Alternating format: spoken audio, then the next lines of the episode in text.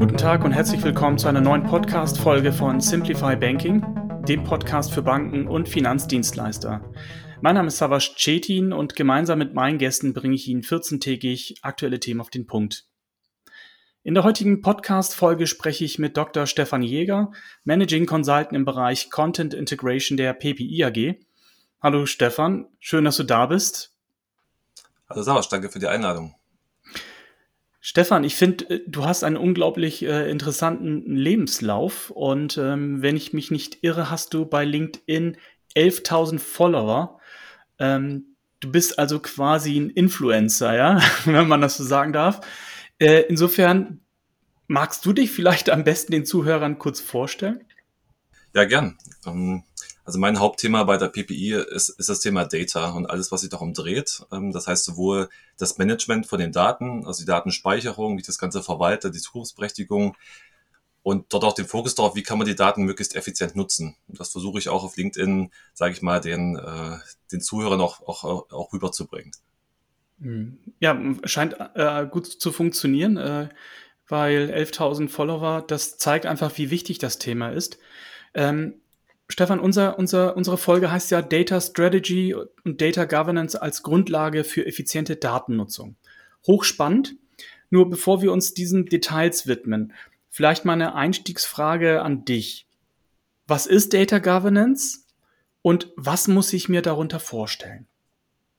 Genau, also Data Governance äh, ist immer so ein abstrakter Begriff, unter dem sich viele nichts vorstellen können. Also generell kann man Governance beschreiben als die Art und Weise, wie eine Organisation sicherstellen soll, dass Strategien entwickelt, überprüft und umgesetzt werden.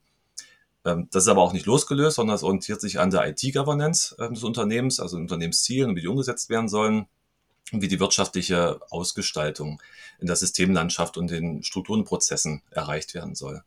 Ähm, die Abgrenzung zur IT-Governance als Oberbegriff ist, dass sie sich mit den Dateninformationen an sich beschäftigt, aber nicht mit den Systemen, in die sie betrieben werden. Also das hat halt nicht so einen technischen Fokus. Ähm, wenn man es kurz definieren würde, sagt man, dass man auf strategischer, taktischer und operationaler Ebene unterwegs ist. Das heißt, ähm, ganz oben wird definiert, was bringt das der Organisation, welche Vision habe ich, wie sollen die Ziele erreicht werden. Auf der taktischen Ebene wird dann diese Vision implementiert und die Regeln dafür aufgestellt. Und die operationale Ebene, wie man es schon sagt, ist dann für die Umsetzung der Maßnahmen in dem Bereich zuständig. Und man kann dann einen Top-Down oder einen Bottom-up-Ansatz fahren, je nachdem, wie das Unternehmen das möchte. Bei unserem Mandanten ist es meistens ein Top-Down-Ansatz mit einem Schirmherr in der Führungsebene, die das Ganze dann auf den Weg bringen. Und die Verantwortung liegt dann demnach halt auch bei der Geschäftsleitung bzw. im Vorstand, also meistens dem IT-Vorstand, der das Ganze mit äh, verantwortet. Aber mittlerweile geht man auch dahin, dass man sagt, die Daten sind für alle Bereiche wichtig. Das heißt, nicht nur die IT, sondern auch Finanzvorstand oder generell äh, für die Digitalisierung. Die sind alle dort irgendwo mit äh, involviert und schauen dann, wie kann man aus den Datentöpfen von mehreren Geschäftsbereichen das Beste rausholen und dieses Silo-Denken abschaffen. Mhm. Stefan, ähm, beim Thema Data Governance, also erstmal vielen Dank für den Einstieg, das habe ich soweit verstanden. Ähm, was, welche Fragestellungen stehen ähm, äh, hier bei diesem Thema, ich sage mal, hauptsächlich im Vordergrund? Kannst du dazu ein paar Anhaltspunkte mal geben? Genau, also sehr gern. Also meistens fängt das mit den, mit den, mit den Fragen an, die sich die Geschäftsbereiche zum Beispiel stellen. Ähm, wer kennt sich eigentlich fachlich aus mit den Daten? Also wer hat dort den Hut auf? Ähm, dann leite ich davon ab, welche Verantwortlichkeiten habe ich denn? Wo kommen diese Daten eigentlich her? Also sind die, ist die Quelle seriös? Ist die qualitätsgesichert? Ähm, wer darf dann Zugriff auf die Daten haben? Also gerade bei sensiblen Daten ist natürlich der Datenschutz äh, extrem wichtig. Ähm, wer definiert eigentlich, was gute Daten sind? Also man kann sagen, ja, das sind gute und schlechte Daten, aber was sind eigentlich die Kriterien dafür? Ähm, ich muss die ganzen Daten bereinigen, was ich alles noch brauche, damit ich eine gute Qualität bekomme. Ähm, in welchen äh, Tabellen in Datenbanken sind eigentlich personenbezogene Daten enthalten, die ich jetzt nur eingeschränkt verwenden darf und was sind meine eigenen Daten? Müssen die Daten verschlüsselt werden? Müssen sie in geschützten Bereichen gespeichert werden? Ähm, ist das Verhalten, wenn ich die Daten auswerte, vielleicht irgendwie ethisch unmoralisch? Könnte das vielleicht der Reputation des Unternehmens mitschaden? Ähm, welche Daten kann ich verwenden, um meine KI-Modelle äh, zu trainieren, damit ich äh, auch gute Automatisierungsquoten hinbekomme. Welche Daten darf ich dann davon kommerziell verwenden? Ähm, und was ist bei der rechtlichen Verwertung der Daten zu beachten? Also siehst, das ist eine Vielzahl von Daten, äh, von Fragen, die da zusammenkommen.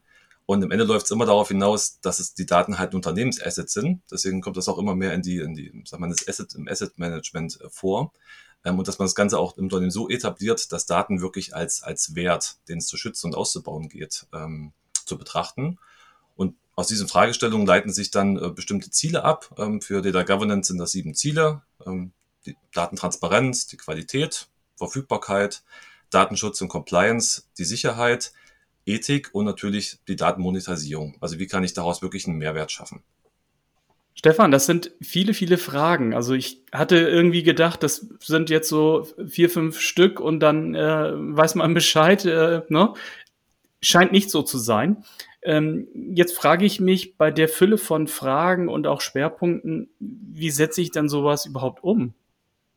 Also ein Erfolgsrezept gibt es da halt nicht. Also jedes Unternehmen muss selbst schauen, wie es das umsetzen kann. Ähm, aber ich würde immer empfehlen, am Anfang mit einer Reifegradbestimmung zu beginnen. Also wirklich zu schauen, wie weit bin ich denn eigentlich schon zu dem Data Governance? Also auch wenn man das vielleicht nicht so nennt, bei dem Thema Daten beschäftigen sich ja Banken und Versicherer von jeher. Das gehört ja zu ihrem Kerngeschäft.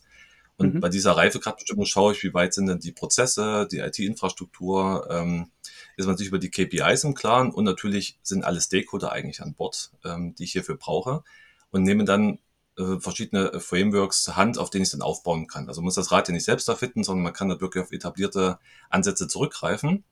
Und die haben eigentlich immer die gleichen sechs Komponenten, die ich dann für die Umsetzung brauche. Also erstens wirklich die Strategie und die Vision, dann die Aufbauorganisation, die sich wirklich mit den ganzen Rollen ähm, und Berechtigungen, äh, Verantwortlichkeiten äh, dreht, dann die richtigen Prozesse und Standards, die ich ableite oder die ich mich eingliedern muss, dann die Technologie, was eigentlich die meisten immer auf dem Schirm haben, die denken mal, ja, Data, das hat irgendwas mit Datenbanken zu tun, aber Data Governance ist halt genau das drumherum. Ähm, dann noch ganz wichtig Kommunikation. Also wenn ich halt die Daten nutzen will, dann müssen wirklich viele miteinander sprechen, um das äh, umsetzen zu können. Und zum Schluss messe ich und beobachte ich einfach, welche Daten ich habe, wie die Qualität ist und auch wie ähm, gut die Nutzung davon ist. Dass ich wirklich dieses, ähm, dieses Reporting, dieses Tracking halt habe. Ähm, bisschen klarer wird, wenn wir uns, soll ich mal, die Aufbauungsaktionen anschauen. Ähm, die Arbeit mit Daten braucht halt auch Freiräume. Und auf der einen Seite brauche ich diese Freiräume und auf der anderen Seite brauche ich aber auch klare Zuständigkeiten, ähm, was damit gemacht werden kann. Ich arbeite immer gerne hier mit AKVs, ähm, also Aufgaben, Kompetenzen und Verantwortlichkeiten, die ich dafür brauche. Dann habe ich eine ganz klare Abgliederung. Ähm, und diese werden dann im Baustein Aufbauungssektion definiert und anschließende werden im Unternehmen Mitarbeiter, Mitarbeitende lokalisiert, die das dann übernehmen können. Also wirklich passfähig. Entweder ich habe die eigenen Mitarbeiter, aber ich muss sie extern staffen ähm, bekannte Rollen, die dort immer auftauchen, sind die Data Owner, ähm, die Data Stewards, natürlich die, die Data Scientists, ähm, die sind ja besonders publik, ähm, Data Manager und so weiter. Ähm, und diese verbinde ich dann in der, sag ich mal, dieser Data Governance Organisationsform, nenne ich das mal, die zentral gelagert sein kann oder dezentral, wenn halt viele dort äh, mit interagieren. Ähm, und dass ich dann noch entsprechende Boards und Komitees einrichte, wo dann meistens ähm, die, die strategische Ebene noch mit dabei ist und schaut, dass das Ganze in die richtige Richtung läuft und dann kann ich das Step by Step äh, umsetzen. Und es, gefiel, es empfiehlt sich dann nicht einfach gleich das Ganze angehen zu wollen, sondern wirklich sich einen Geschäftsbereich rauszupicken, mit dem ich als Pilot starten möchte. Ähm, und die Ergebnisse, die ich dort gewonnen habe, das sind dann auch meine persönlichen Best Practices, die ich auch für die anderen mit anwenden kann. Und dann kommen erst später solche Themen wie Master Data Management ähm, und das Thema Data Quality, Quality kommt dann ganz von selbst. Das läuft dann mhm. einfach mit. Ja, ja. Ja, vielen Dank äh, auch für den äh, sehr ausführlichen Einblick in, in die Data Governance. Ähm, Stefan, wir haben jetzt gerade in der, im Bereich der Banken und Versicherungen ja in den letzten Monaten, vor allem Jahren, viele regulatorische äh, Themen, die auf uns, aber auch auf unsere Kunden äh, zugekommen sind. Kannst du hier vielleicht auch nochmal so einen Einblick geben, wie hier, also das Thema Data Governance, wieder der Zusammenhang zur beispielsweise zur Emma-Risk der BAIT ähm, oder auch der VAIT, was ja für Versicherung gilt, ähm, ähm, wie da der Zusammenhang ist eigentlich. Ja, gern. Ähm, dadurch, dass da besonders viele Information, äh, sensible Informationen unterwegs sind, ähm, sollten die Finanzinstitute das nicht frei bestimmen können, was mit den Daten gemacht wird. Auch dass, sag ich mal, die Qualität auch ein Mindestmaß erfüllt, ähm, auch um, sag ich mal, bestimmte Risiken zu identifizieren.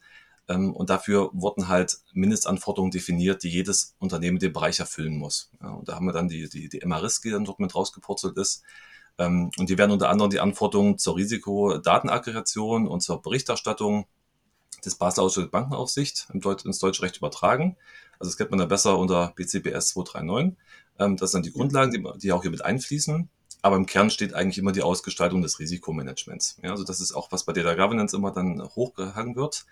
Ähm, und seit der ersten Veröffentlichung 2005 hat sich hier wirklich sehr viel getan, also auch im Hintergrund. Und das wird dann auch in den, ähm, in den neuen Versionen äh, mit bekannt. Ähm, Gerade jetzt im August kam die sechste Novelle raus äh, von der BaFin wo dann auch das Thema Data äh, immer wieder mit äh, neu vorangetrieben wird. Das heißt, müssen sich auch immer wieder anpassen, ähm, die Unternehmen und auch die Dienstleister, die dort unterstützen. Und es liegt dann auf der Hand, dass die Behandlung von Risiken gerade im Finanzsektor mit der Verarbeitung von einer Unmenge von Daten einhergeht. Ähm, wenn man es ganz konkret machen würde, ist es in den allgemeinen äh, Anforderungen äh, 434 zum Datenmanagement, Qualität äh, und Aggregation von Risikodaten mit enthalten, dass das, wo wir eine konkrete Anforderung haben, dass wir es umsetzen müssen.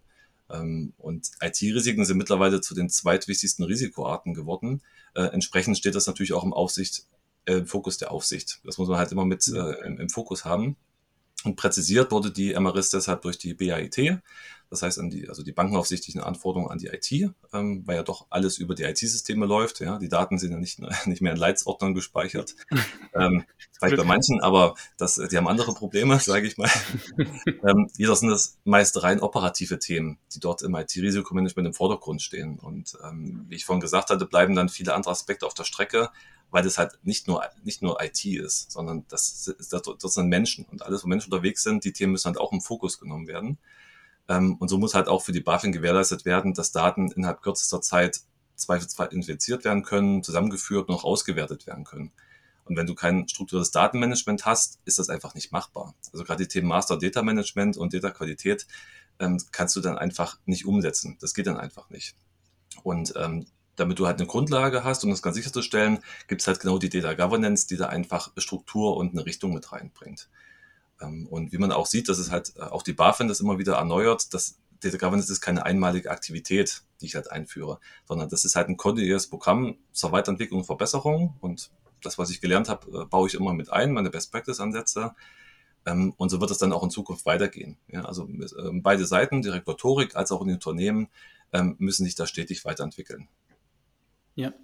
Ich habe ja ähm, ähm, die, die Zuhörer, die ja meinen Podcast vielleicht verfolgen, näher verfolgen, wissen ja, dass ich ein, ja, auf der einen Seite ähm, bei regulatorischen Themen sage, mein, mein Gott, jetzt schon wieder etwas, das kostet doch nur, also unseren Kunden kostet das nur, bedeutet viel Aufwand. Aber auf der anderen Seite, jemand, der mich kennt, weiß, dass ich ähm, solche Themen aber auch als, ja, also so regulatorische Anforderungen, aber auch als Chance verstehe. Das heißt, jemand, der sich dieses Thema nehmen kann, kann da wirklich was äh, äh, für sich als Haus auch ähm, auf die Beine stellen. Ähm, wie siehst du das jetzt in Bezug auf Data Governance? Ähm, Habe ich jetzt ein falsches Bild? Kann, könnte man das hier auch auf dieses Thema übertragen? Oder sagst du, nee, ist aber schöner Gedanke, aber vergiss es, das bringt, wird, wird nur einfach nur teuer. Punkt. Ja, das ist eine der, der Hauptdiskussionen, die ich in dem Kontext halt immer führe, ähm, dass ich sage, ja, diese, diese ganzen modernen Themen, bringen mir die eigentlich was? Und ähm, im Endeffekt läuft es ja doch immer nur auf die regulatorischen Themen hinaus und dann reduziere ich es auch darauf. Ähm, aber ich vergleiche das immer so beim Thema Daten, dass ja, das Auto habe ich zum Fahren bekommen, also wirklich mein Datenmenschunternehmen, aber es ist so, als würde ich nur im ersten Gang fahren. Und das, und, und das, das Datenauto, sage ich mal, das kann halt deutlich mehr. Und wenn man dann den Spruch von, äh, von Clive Robert äh, Humby äh, nimmt, also ein Unternehmer und ähm, sag mal, Forscher auf dem Bereich Daten, der hat den, das Zitat geprägt, dass Daten das neue Öl sind. Ja, das ist ja dann immer eins dieser, dieser Buzzwords, was dann dort mit verwendet wird. Aber wenn man mal schaut, auch auf offizieller Seite, laut Aussage von der EU, äh, wird bis 2025 mit einem Anstieg des weltweiten Datenvolumens auf 530 Prozent zum jetzigen Stand gerechnet. Und wenn man das Ganze in, äh, mit der Datenmonetarisierung äh, betrachtet, dann sind das 829 Milliarden Euro, die, die nur dieses Geschäft halt noch mitbringt. Ja, und äh, wow. in, in, dem Kontext kann es ja nicht so äh, unrelevant sein. Ähm, und wenn dann sogar von, äh, von Behördenseite noch ähm, eine Strategie auf den Weg gebracht wird, die Unternehmen dazu in die Lage setzen sollen, ihre Daten besser zu nutzen. Also wirklich mal geschaut wird, wir wollen jetzt keine Regulatorik, sondern wir wollen uns mit der Strategie Sachen an die Hand geben, wie er daraus zur Wirtschaftsmacht Nummer eins wird, also wie Europa als Daten, als Datenwirtschaftsmacht Nummer eins halt wird. Ähm, das ist ja schon mal eine Aussage. Ähm, und wenn man dann natürlich schaut, dass das die Grundlage für jedes Unternehmen ist, ja, also dass jedes Unternehmen gefragt sich daran auch zu beteiligen, weil nur die Summe des Ganzen macht dann wirklich auch diese, diese Vormachtstellung aus. Und die Umsetzung der rhetorischen Mindestanforderungen bringt den Finanzunternehmen keine Wettbewerbsvorteile im Kontext, das alle machen müssen. Und das sind auch nur Mindest, das heißt ja auch extra nur Mindestanforderungen da, damit ist ja quasi von der BaFin schon gesagt, da geht auch noch mehr. Ja. Mhm. Und aus meiner Sicht sind da zwei Sachen am wichtigsten. Ähm, zum einen muss ich wissen, was habe ich eigentlich für Daten? Das klingt jetzt total banal, aber bei der Vielzahl an Fachanwendungen, die eine Bank oder eine Versicherung halt hat, verliert man auch schnell mal den Überblick. Also wo liegen welche Daten? Ähm, habe ich die vielleicht auch doppelt? Äh, kennt der andere Geschäftsbereich überhaupt den, den Kunden, den ich ja. habe? Ähm, Klassiker, ja. Ja, und das, und ähm, also Thema äh, äh, Master Record ähm, für, solche, für solche Themen. Ähm, und dann kommt natürlich das Thema Qualität auch immer noch mit rein. Haben die Daten schlechte Qualität, ähm, ergeben sich dann in dem Bereich Analytics entweder Fehlinterpretationen oder es kommt auch gar nichts dabei raus. Ich initiiere das Ganze, stecke viel Geld rein und die Ergebnisse kann ich einfach nicht verwenden. Und wenn man schaut, dass man davon ausgeht, dass die Data Scientists ungefähr 80 Prozent ihrer Zeit nur mit der Aufbereitung von Daten äh, zubringen, ähm, bleibt nicht mehr viel Zeit, um wirklich aus den Daten noch eine Ausbeute rauszuholen. Und deswegen sage ich, durch die rhetorischen Anforderungen muss ich halt nur aussagekräftig sein, welches, welches, welches Maß an Auswertung ich fahren kann, aber es sagt nichts über das Potenzial aus, was ich dort eigentlich machen kann. Mhm. Für mich nachvollziehbar, ähm, bin ich bei dir. Hast du hierfür vielleicht mal ein ganz konkretes Beispiel? Genau, also ähm, KYC, also neuer Customer, ist, ist ein gutes Beispiel, was genau diesen Grenzbereich ist zwischen regulatorischen Anforderungen und dem Mehrwert, den ich rausziehen kann. Ähm, durch das Geldwäschegesetz ist ja das Finanzunternehmen verpflichtet, ähm, Neukunden zu identifizieren und ihre Prozesse in dieser Richtung zu verbessern. Also heißt zum Beispiel vor der Öffnung eines äh, Kontos für Neukunden wird geprüft, wer ist der Kunde, wie sieht das Geschäftsmodell aus, ähm, woher stammen die Finanzströme etc. Ähm, es bleibt aber nicht bei einer einmaligen Sache, sondern nach dem Geldwäschegesetz muss eine kontinuierliche Überwachung der Geschäftsbeziehungen einschließlich der Transaktionen erfolgen. Das, das, das klingt ja schon nach großen Datenmengen, gerade bei einer Vielzahl von Kunden. Und diese Daten müssen alle erhoben und ausgewertet werden. Wenn man dann schaut, äh, Due Diligence-Prüfungen sind da an der Tagesordnung und die nehmen auch einen großen Teil der IT- und Humanressourcen in Anspruch und werden bei den durchzuführten Risikoanalysen dann noch Risikofaktoren bestätigt, dann fängt die Arbeit erst richtig an. Ähm, bei der stärksten Sorgfaltspflicht muss ich dann wirklich ein, ein deutlich größeres Maß an, an Bemühungen halt fahren. Und das muss natürlich alles vorbereitet sein. Und wenn dann noch die Dokumentations- und Nachweispflicht kommt, dann habe ich auch immer den, den Spagat zwischen der Notwendigkeit der Datenverarbeitung und aber auch dem Datenschutz. Also das heißt, das muss ich alles ähm, noch mit ähm, äh, geklärt haben.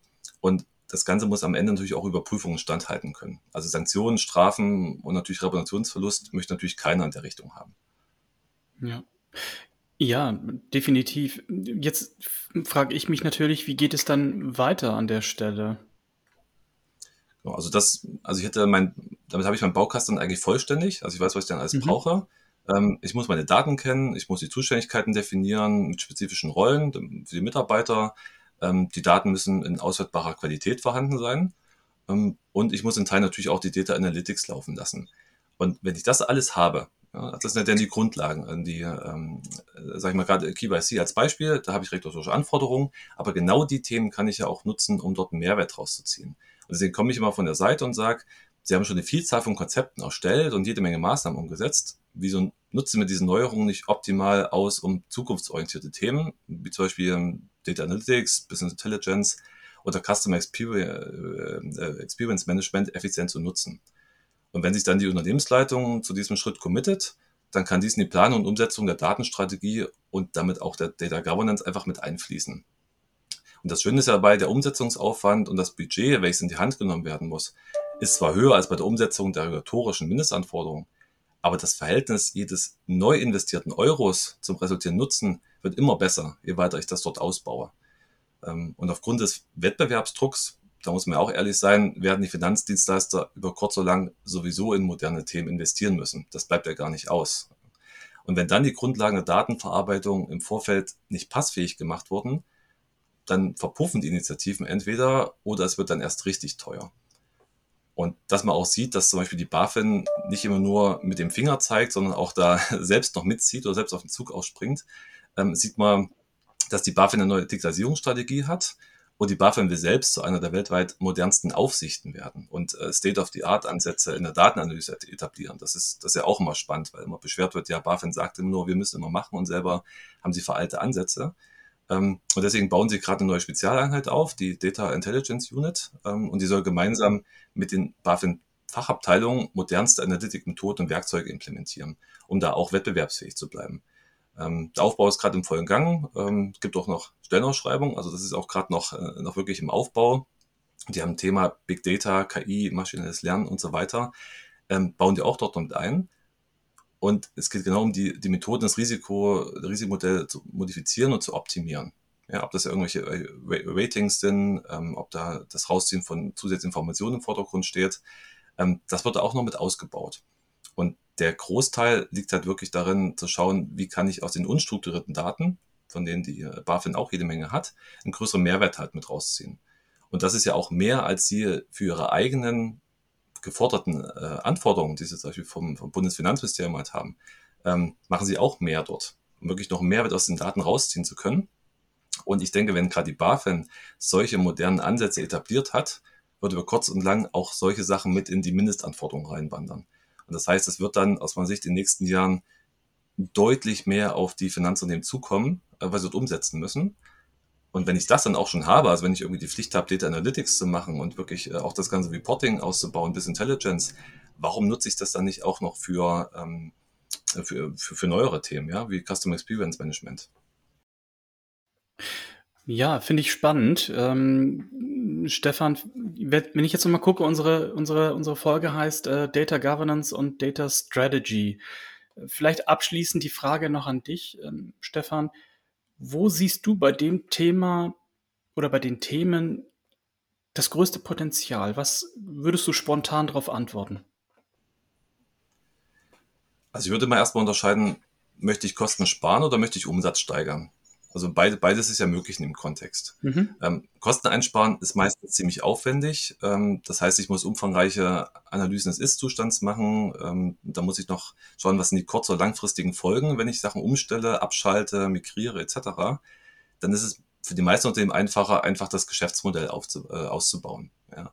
Und hierfür brauche ich aber viele zusätzliche Daten. Das heißt, wenn ich Geschäftsmodelle haben möchte, dann muss ich wissen, was möchte eigentlich mein Kunde haben? Was braucht er eigentlich? Wo sind seine Probleme?